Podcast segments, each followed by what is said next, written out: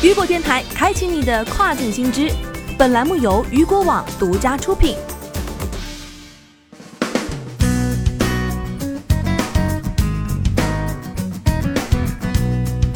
Hello，大家好，欢迎大家收听这个时段的跨境风云。接下来的时间将带您来关注到的是，四月 Lazada 通过直播服务产生 GMV 环比增长百分之四十五。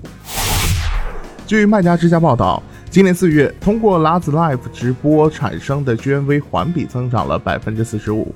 据悉，该服务在上个月共吸引了超两千七百万名活跃用户。各大品牌也纷纷通过在线互动功能与消费者在疫情期建立联系，以助力销量提高。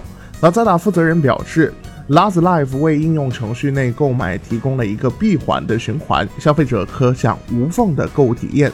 随着全球卫生危机对数字购物需求的推动，Last Life 可以帮助品牌和销售商在新常态下与消费者进行互动。随着疫情对东南亚地区消费者消费习惯的改变，Lazada 正通过创新技术帮助企业与消费者建立联系。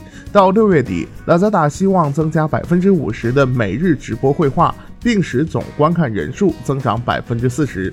据了解，除 Laz Live 外，五月初，Lazada 品牌商城 Laz Mall 也正式面向品牌型商家开放招商。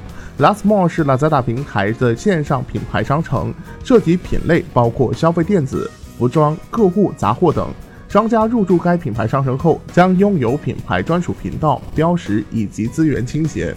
无论是在 PC 端还是在 App 端，店铺和商店都会拥有专属 Laz Mall 频道。入驻 Laz Mall 后，品牌店铺在搜索栏里也将获得更高的搜索排名和曝光。好的，以上就是这个时段雨果电台为您推送到最新一期的跨境风云。想要了解更多跨境电商资讯，您还可以持续关注到雨果网。我是大熊，我们下个时段见，拜拜。